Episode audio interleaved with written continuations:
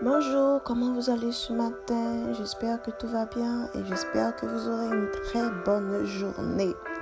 Alors ce matin, euh, nous sommes dans le livre de Psaume, chapitre 42. Je vous lis juste deux versets. Mais à vous de lire tout le psaume pour mieux appréhender ce dont on va parler ce matin. 5 et 6.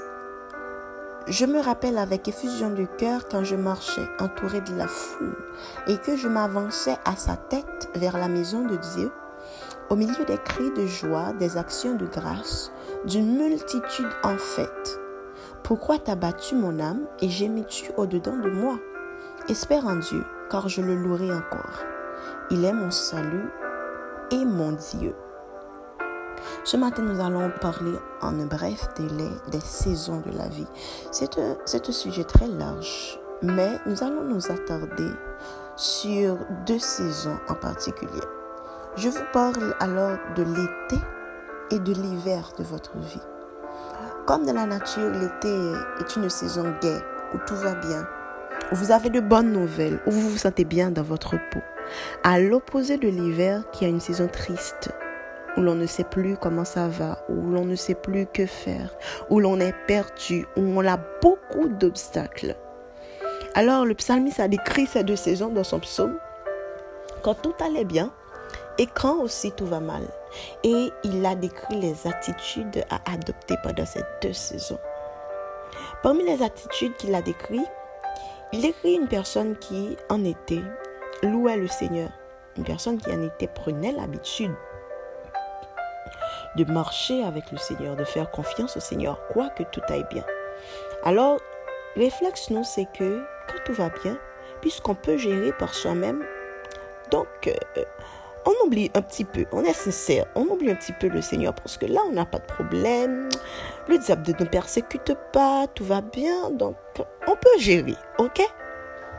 Mais le fait, c'est que en hiver, c'est là où on a besoin du Seigneur.